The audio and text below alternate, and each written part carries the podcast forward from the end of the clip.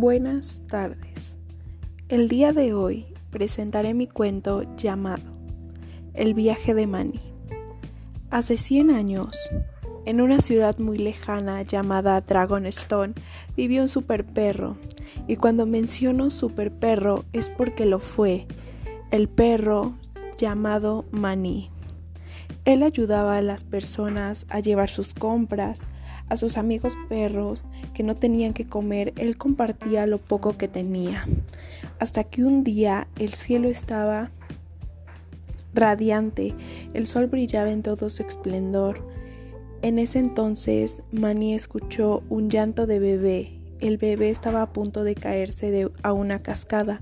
Entonces Manny abrió su hocico y con sus filosos dientes detuvo la canasta de paja en donde el bebé se encontraba. En ese entonces los padres del bebé lo vieron a Maní, interpretaron mal las cosas, inventaron que el perro se quería comer a su hijo, así que querían justicia, por lo que los padres agarraron a Maní y le cortaron la cola por, por venganza. Maní muy triste, adolorido y con vergüenza, emprendió un viaje hacia la muralla de los hechiceros. Al llegar en ese entonces a la muralla, lo atendió un hechicero y le preguntó qué le había pasado. Maní le contó todo, ya que recordemos que Maní era un perro muy especial, así que podía hablar con las personas que de algún modo tuviera contacto con la magia. El hechicero le dijo, no me puedo imaginar todo el dolor que pasaste, así que haré algo por ti. Si logras llevar esto fuera de la muralla, yo te concederé un deseo. Manny aceptó y emprendió su viaje. Durante el viaje se encontró en situaciones difíciles.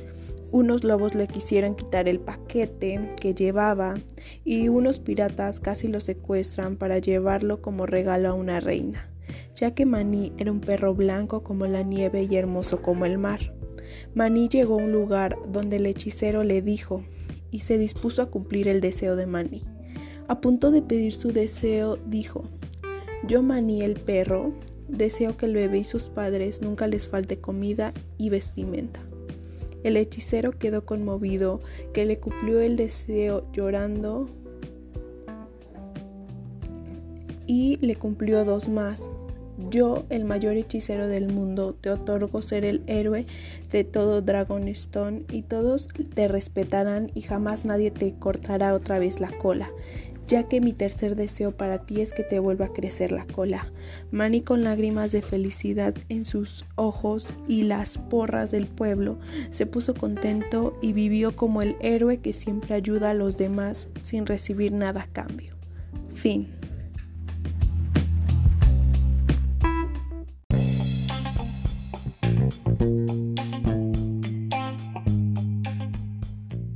Hola, el día de hoy en este podcast hablaré sobre el realismo mágico. Empezaremos con cómo surgió y desarrollaremos su historia.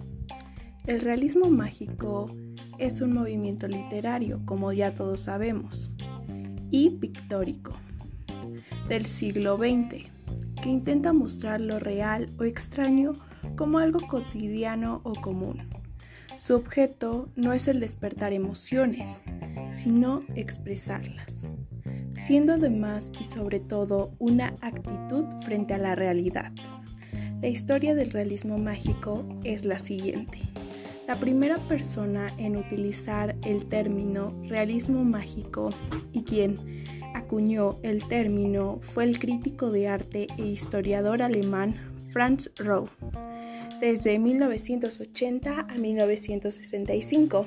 En 1925 le llamó Matures Realismus para referirse a un estilo pictórico conocido como Nue Saclay Tei, que significa la nueva objetividad, una alternativa al expresionismo. En ese momento, Rowe identificó los detalles precisos del realismo mágico, la claridad fotográfica fluida y el retrato de la naturaleza mágica del mundo racional. Rowe creía que el realismo mágico estaba relacionado con el surrealismo pero siendo un movimiento distinto debido al enfoque del realismo mágico en el objeto material y la existencia real de las cosas en el mundo.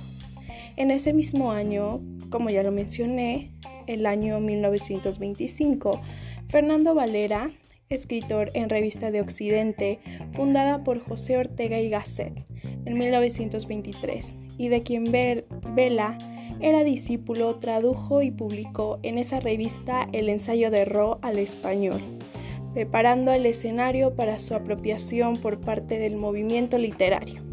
Los inicios del realismo mágico, en el que se pudo expresar principalmente, fue en la pintura Ro era crítico de arte y acuñó el término para esa disciplina en una exposición comisariada por Gustav Hartwig, quien respaldó la propuesta y quien la bautizó precisamente. Si bien el estilo pictórico comenzó a evolucionar a principios del siglo XX, fue el italiano Massimo Bontempli quien adaptó y expandió el término a las comunidades tanto de Alemania como de Italia. Y bueno, los puedo mencionar que los pintores más destacados del realismo mágico fue Frida Kahlo, Edward Hopper, Gustav Klimt, Becker, Marcial Gómez, Montan Reyes, Felipe Castoriti, Alex Colville, John Rogers Cox, Antonio Dongli, Marcela Donson, Jean Paulo Dondeco, Henry Kuhner, Gaji Turian, el realismo mágico en la literatura latinoamericana. El realismo mágico literario surgió en América Latina a comienzos del siglo XX. Era muy común que los escritores viajaran frecuentemente a los centros culturales europeos como Berlín, París o Madrid y fueron influenciados por el movimiento artístico de la época. Y así concluimos la historia del realismo mágico. Espero que les haya agradado y hasta la próxima.